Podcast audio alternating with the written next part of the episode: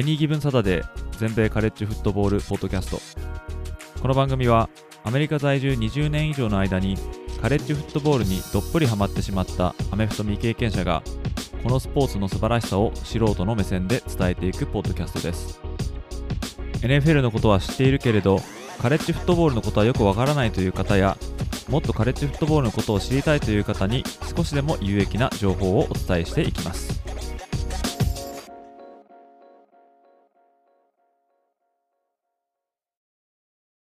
皆様ご機嫌いかがでしょうか？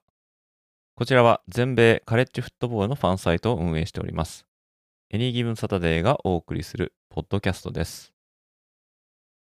今回のエピソードも1ヶ月ポッドキャスト強化月間のものとなりますが今回は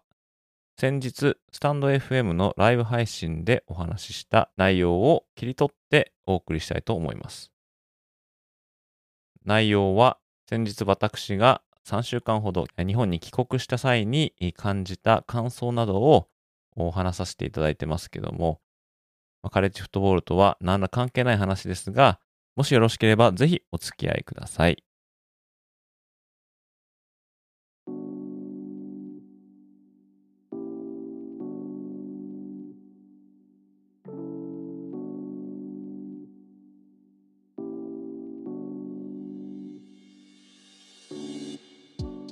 で、今回はですね、まあ、何を話そうかなの、まあ、あるんですが、ツイッターの方でですね、私はちょっとこう報告させていただいてましたけども、日本の方にですね、ちょっと帰ってまして、ちょうど今日がですね、まあ、ほぼ1週間経ったんですかね、帰ってきてから。で、今日はですね、カレッジフットボールのポッドキャストと言いつつ、カレッジフットボールの話を封印してですね、今回日本に帰国していた時の話をですね、まあ、ちょっとざっくり話そうかなと。まあ、記録用にっていうのもあるんですけども、まあ、こういうのをたまには、ポッドキャストに起こして流しても、まあ、面白いかなと思ったんで、えー、それをですね、ちょっとやってみようかなと思います。今回ですね、帰ったのが、えー、6月の18かな18とか19とかですね、そこら辺に帰ったんですね。まあ、実は今年の頭に、まあ、ちょっと仕事で日本に帰ってまして、でそれが、えー、約3年半ぶりだったんで、だから、まあ、6ヶ月ぶりといえば6ヶ月ぶりなんですけども、まあ、その仕事で帰ってたっていうのもあるんで、今回、えー、がっつり3週間も、まあ、家にも帰ってたんで、えー、まあ、そういった面ではですね、まあ、ちょっと違った過ごし方をさせていただいたっていうか、えー、そんな感じでしたね。で、まあ、なんで帰ったかっていうのはですね、えー、まあ、子供が、まあ、2人いまして、その子供2人を学校にですね、送りたいなと。小学校ですね。そちらの方に送りたいなと思って、まあ、帰国したんですけども、でちょうどあのコロナの前の2019年に1回帰りまして、その時は、えー、小学校2年生だった娘だけ小学校に、まあ、送ったんですね。えー、でそれがちょうど、まあ、最後3週間とかですかね、1学期の。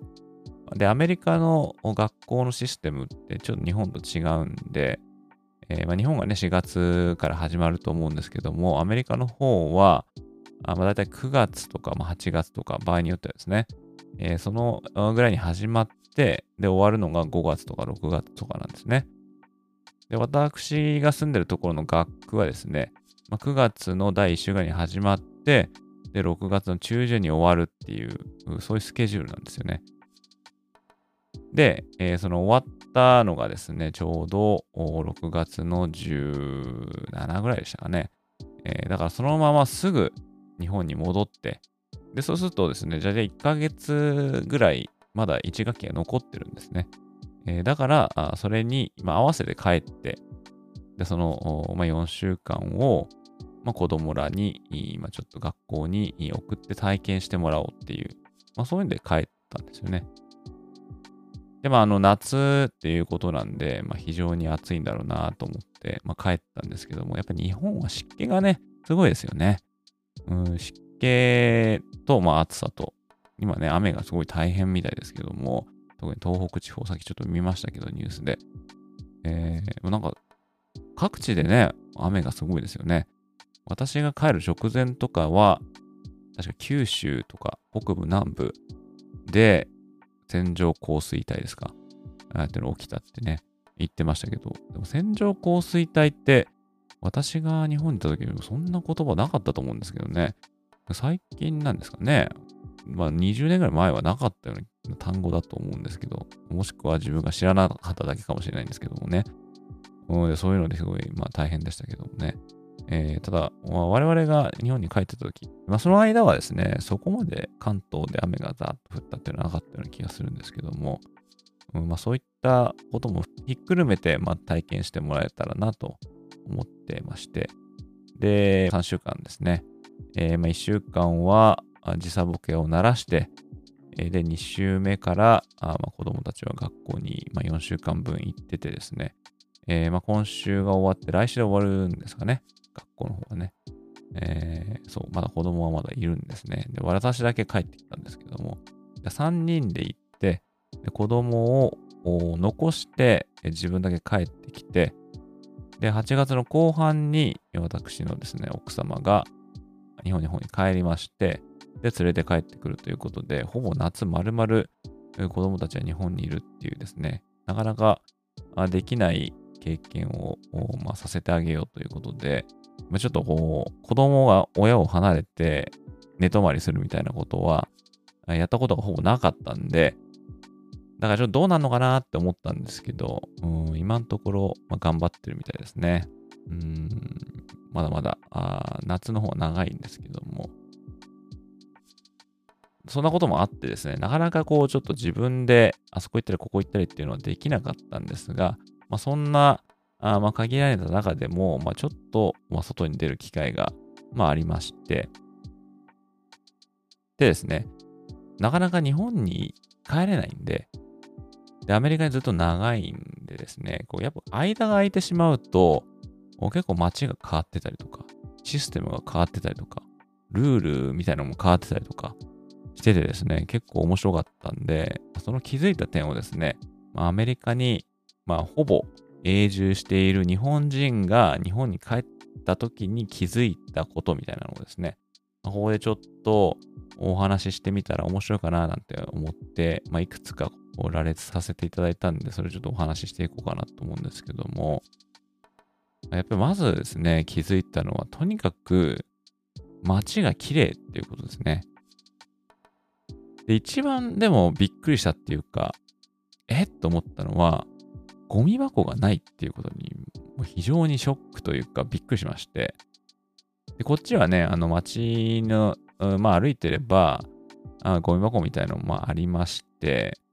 えー、まあ、そこに捨てることもできますし、まあ、そういったことがですね、日本でできないと。いうことですよね。まあもう皆さんは多分もうずっとそういうのに慣れてしまったと思うんで普通だと思うんですけど、だから、えー、ゴミを出さないようにするってことですよね。で、ゴミが出たらそれは全部家に持って帰るみたいな、いう、まあ、ことなんだと思うんですけども、まあ、やっぱちょこちょこっと出てしまうと思うんですが、でもね、それでも、こう、まあ、捨てるとこないわけですからね。えー、で、だかといって、こう、ポイ捨てをしてるような感じも、まあ、当然ないんで、それはちょっとこの国民性というか、まあ、そういうのがちょっとこう色濃く出てたかなって思ってですね、アメリカなんかだったら、もう普通にポイポイ捨ててるのが、まあ、残念ながら、至極普通に、まあ、見られるんで、えー、ゴミ箱あってもですね、えー、そんな感じなんで、これがもし例えばアメリカでゴミを自分で持ち帰ってくださいと。うん、なんでゴミ箱は撤去しますみたいになったら、多分おそらくですね、まあ、街十分ゴミだらけになっちゃうんじゃないかなって思ってしまいますね。だからその日本人のそういうところってすごいなって改めて思いましたね。まあ、まあ、例外みたいな人もいるんでしょうけども、まあ一様に綺麗でしたよね。で、綺麗で言えばですね、地下鉄が綺麗っていうのもまたびっくりしましたね。うん、まあ、まあ知ってはいたんですけども、特にあの、私がニューヨークのサブウェイをまあ使うんで、で、まあ、汚いんですよ、とにかく。汚いし、臭いし。で、不老者はいるし、みたいな感じで、あんまりこう安全に使えないっていうのがあるんですけど、まあ日本の地下鉄はまず匂いもそんな臭くないし、まあ明るくて綺麗だし、って感じでですね。まあちょっといいなって思いましたね。これがアメリカに来ればいいのにってね、思ってしまいますけども。まあ、ワシントン DC のサブウェイシステムは結構綺麗なんですけどもね。まあ、あのニューヨークのサブウェイは、まあ、そういった汚い、危ない、臭いみたいなで知られてるようなサブウェイだと思うんですけどもね。えー、で特にあのコロナのパンデミックになってから汚さとかちょっとこう怖さみたいなのが残念ながら増加してしまったような気がするんですけどね。でもそこはすごい驚いたというかいい驚きですよね。で、電車で言うとですね、まあ、これも驚いたんですけど、まあ、とにかく切符売り場が減ったってことですかね。まあ、それは、まあ、パスモとかスイカとか、関東だったらね、ありますけども、この、まあ、タッチ形式のやつですか。カードだったり、スマホのアップだったりとかでね、タッチして、自動改札を、まあ、すり抜けていくっていう、うまあ、こうなってると思うんですけども、まあ、いかんせん私、そういうの持ってないんで、で電車乗るときは全部切符なんですけど、切符売り場の、その、ブースっていうんですかね、の数がえらい減っちゃって、もう、まあ、普通のちっちゃい駅だったら1個しかないみたいな感じですよね。で昔だったらこう、ダーッと並んでたんで、見てすぐ、あ、ここが切符売り場かって分かったんですけど、今回結構探した時ありましたね。あれどこだみたいな。うん。で、大体あの、チャージする専用のとことかね、えー、があって、切符を売ってんのは1個だけみたいな。まあ、それもあってですね、これもちょっと、あ時代なんだなって思いましたね。切符買ってる人もそんなになかったですよね。まあ、自分もね、スイカとか、まあ、使えばよかったんでしょうけど、なんかその前時代的なのが逆に良かったかななんて。まあ、子供たちもね、そうやって切符で入れて出てくるのを面白がったりとかしてましたけども、まあでもそのね、スイカとかでもバスも乗れたりとかね、えー、あとは自動販売機でジュース買えたりとか、多分コンビニとかでも買えるんですよね、きっとね。えー、便利な世の中になったななんて、まあ多分このシステムは相当前にもうすでに始まってるんでしょうから、あ時代遅れも甚だしいのかもしれないんですけども、ちょっと新鮮に映ってしまいましたね。で、ニューヨークの、まあ、地下鉄だけで言えば、そういうですね、えー、まあ、タッチ形式で、えー、この改札くぐれるっていうのは本当もう1年、2年、2年も多分経ってないと思いますね。ほんと最近ようやく、ま、導入されたみたいな、え、感じなんで、テクノロジー的には相当遅れてると思うんですけども、うん、まあ、そういうとこから来てるんで、すごく新鮮に映りましたね。で、あとはそうですね、みんな赤信号をちゃんと守ってるっていうのも、うん、またなんかその国民性を表してるのかなって思いましたね。まあ、その全然車来てなくても、まあ赤だったらちゃんと待ってるってね。また当たり前なんですけど、でもこっちにいると、車が来てなきゃ渡っちゃうみたいなのに慣れてしまってるんで、さすがにね、みんなやってないんでそれはしませんでしたけども、当然なんですけどね、それルール守るっていうことなんで、ちゃんとしてるなって、えー、思いましたよね。まあ、あとは、道が狭いとかね。まあ、あの、中央高速とかを使う、まあ、私運転してないんですけど、時ありまして、だいたいあそこはまあ2車線ですよね。えー、追い越し車線と、まあ、通常のってあると思うんですけど、だいたいアメリカの、まあ、メジャーなあーハイウェイとかなると、まあ、4車線、5車線とか、もっと大きいところだと6、7ってあると思うんですけどもね。えーまあ、それだけじゃなくて、えーまあ、市内の、まあ、普通のローカルな道とかも狭いなと思って見てましたね。えー、それに加えて自転車とかが走ってますからね。そういうの見ると、お怖いなと思って、ちょっと横乗ってましたけども、うん、まあ、それもね、自分で高校の時とかチャリンコで駅までこう走ってましたから、そういうのを考えると、まあ、いかにドライバーにとって自転車は怖いんだろうなっていうのが、まあ、ちょっと今回、もう本当久しぶりに乗って再確認させられたっていうか、特に高校の時なんか雨降っても自転車で行ってましたからね、傘さしながらね、えー、かっ飛ばしてましたから、いや、とんでもないことしてたなってね、今回思いましたね。で、あとはそうですね、マスクですかね。あの、1月にね、ちょっとさ、冒頭で来たって言ったんですけど、その時はまだマスク、まあ、観光令じゃなくて、まあ、強く推奨とかされてたと思うんですよね。だからどこ行ってもマスクしてたし、で、またそういう周りの人見ても、まあ、ほぼほぼしてましたよね。で、確かあの、3月か4月に、マスクは、まあ、自己判断でみたいに確かなったんですよね。その後になって今回帰ったんで、マスク率は1月に比べるとかなり減ってたと思いますけども、でもそれでもやっぱり半分以上は、マスクを公共の場でもしてましたよね。で、あの、外でね、通学してる、まあ、小学生、中学生、高校生もマスクしてたりとかね、まあ、この暑いのに大変だなと思いながら、自分なんかはもうマスクしないのに慣れてしまってて、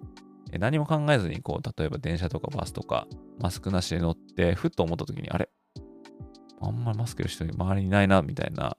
うん、まあ、肩身が狭いとは思わなかったですけども、ちょっと、おっと思った時は、まあ、あったかなっていう感じですけどもね。もともと日本の方はマスクをする、まあ、文化っていうかね、まあ、例えば花粉症とかね、まあ、あとは、なんでしょうね、まあ、普通にこうしてる方っていうのはいたと思うんで、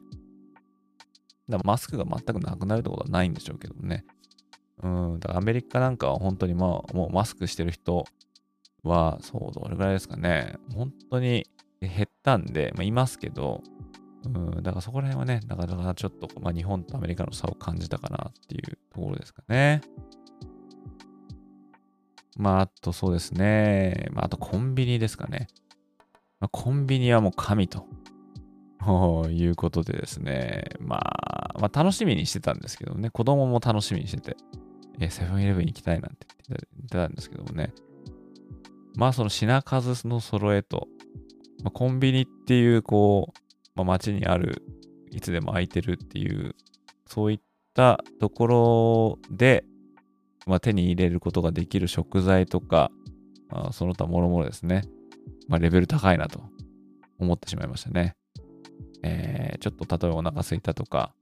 思ったら、まあ、ちょろっと歩いてコンビニ行けばですね、まあ、大抵のもの手に入るっていうのは、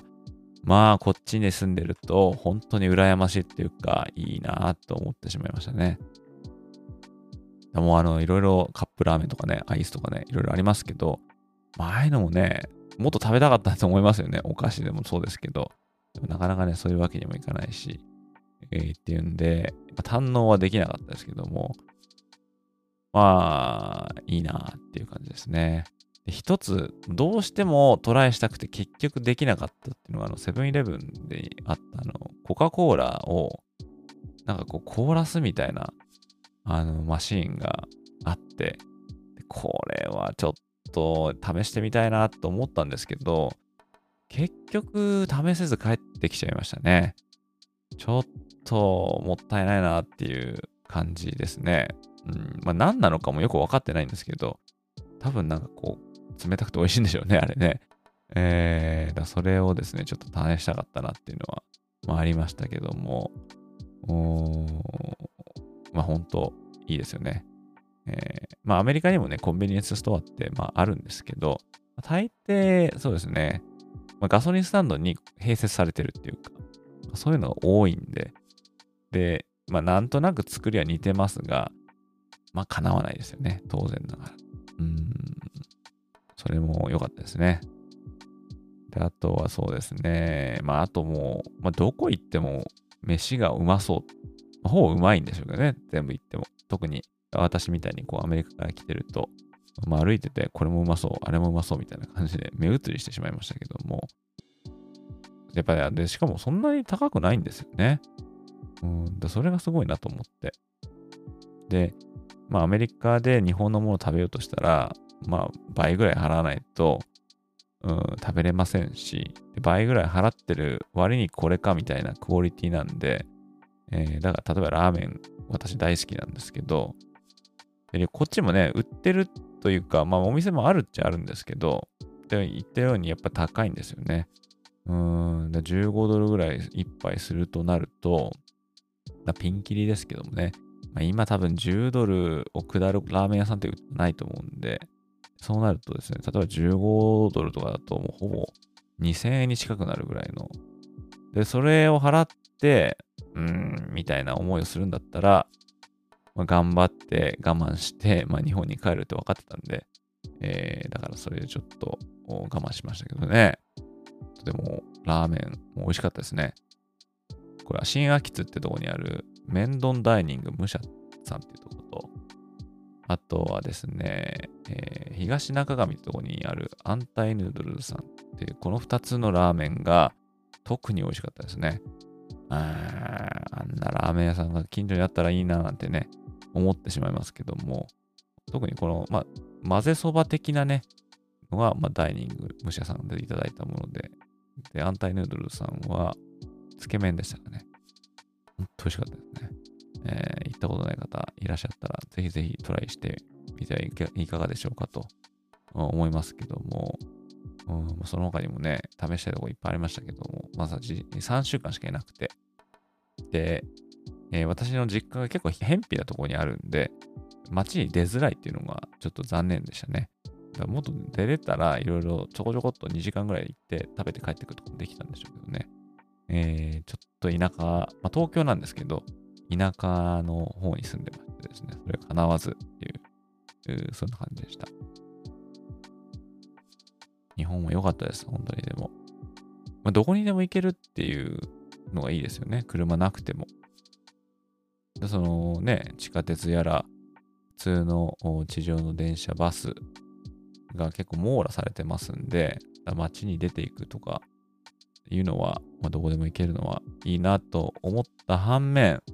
例えば車でどっか行くってなると不便なんだなっていう感じはしましたよね。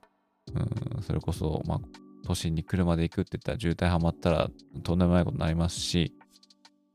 で、駐車するのもね、そんな簡単にこの路中とかできないですからね、こっちではね。そうするといちいちこう、パーキング探して入れるっていうのは、まあしょうがないんですけどね、土地がないっていうこともあるんで。ただ、それは、そういうことを考えるとアメリカは、まあ、やっぱ車社会なんだなっていう感じしますよね。えー、まあ、例えばマンハッタンに車でバッて、えー、行こうかって、全然サクッと行けますから、パーキングのね、問題はまああったとしても、でも日本だったらね、多分、都心に出るんだったら電車の方が楽ちんって思うところもあるんじゃないかなって思ったりもしますよね。うんまあ、そこら辺はね、まあ、車社会の、まあ、あり方の違いなのかなっていうのもありましたね。うんまあ、あと車で言うとね、なんて言うんですかね、バン、バンって言うんですか？ファミリーバンって言うんですかね。乗用車ももちろん走ってましたけど、ワンボックスカーみたいなのが結構いっぱい走ってますよね。あれはですね、アメリカでないですよね。ちょうどあの、大きいバンとこのファミリーカー3列ぐらいあって、えっていうのはこっちはありますけど、ちょうどその、一回り小さいぐらいの車ってないんですよね、こっちにあんまり。あのくらいのサイズはいいなって思いますよね。こっちに売り出したら、でも売れないんですかね、きっとね。そういうのは、あ、ちょっと目につきましたね。車のあの、車種とかちょっとわからないですけども、うんまあ、いいなと思いましたね。まあ、そんな感じでですね、えー、まあ、あっという間に3週間経って帰ってきちゃったんですけども、うんまあ、できればですね、えー、また帰りたいなと思いますね。うんまあ、毎、毎年帰れたらいいんですけど、うん、なかなかそうもいかないですからね。うん、家族で帰るとなると、ま、4人分のチケットって結構バカにならないですもんね。まあ、考えてるのはでもあの次は冬に帰るのは面白いかなって話してますね。大体帰るときって夏とかになるんで、そうするとやっぱ夏の、まあ、風物詩みたいのは経験できますけども、まあ、冬の風物詩もありますもんね。えー、まあクリスマスはまあまあいいんですけど、まあ特にお正月ですよね。えー、まあ、あの雰囲気っていうのはまたちょっと特別だと思うんで、まあ、あれをですね、ちょっとこう体験する、したり、まあ、体験子供たちにさせるために帰るっていうのもまあ面白いかなって思うんですけどもね。ただその時期になると、カレッジフットボールの界隈ではですね、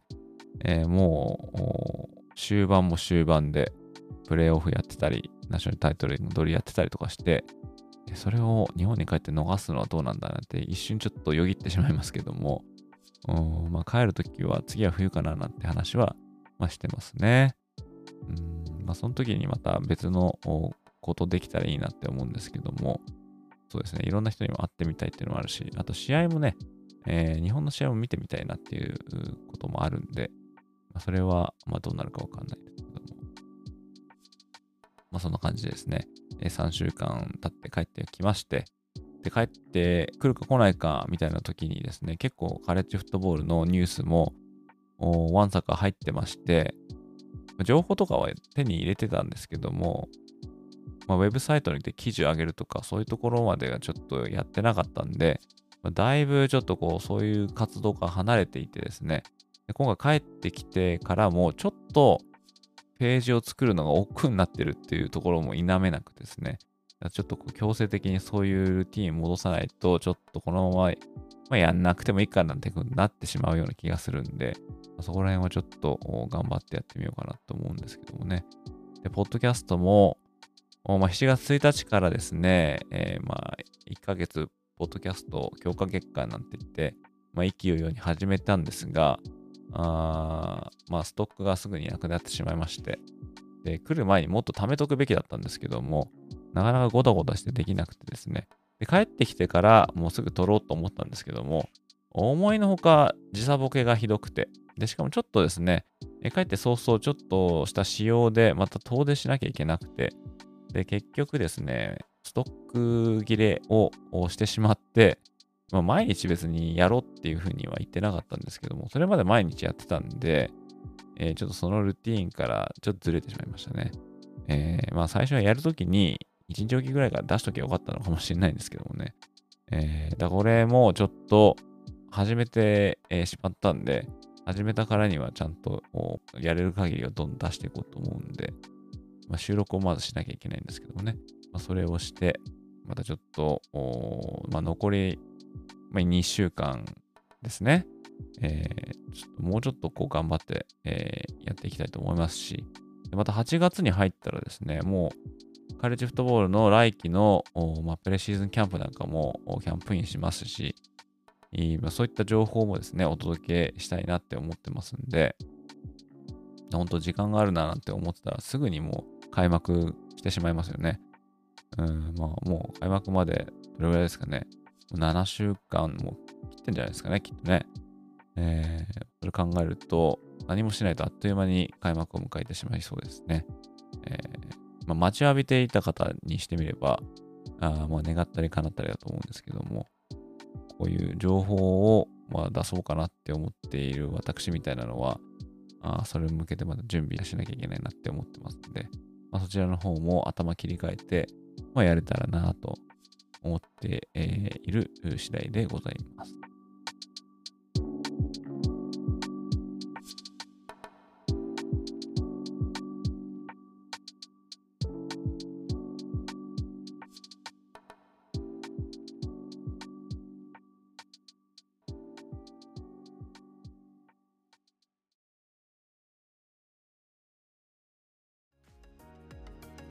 ということで今回もここまで聞いていただき本当にどうもありがとうございました。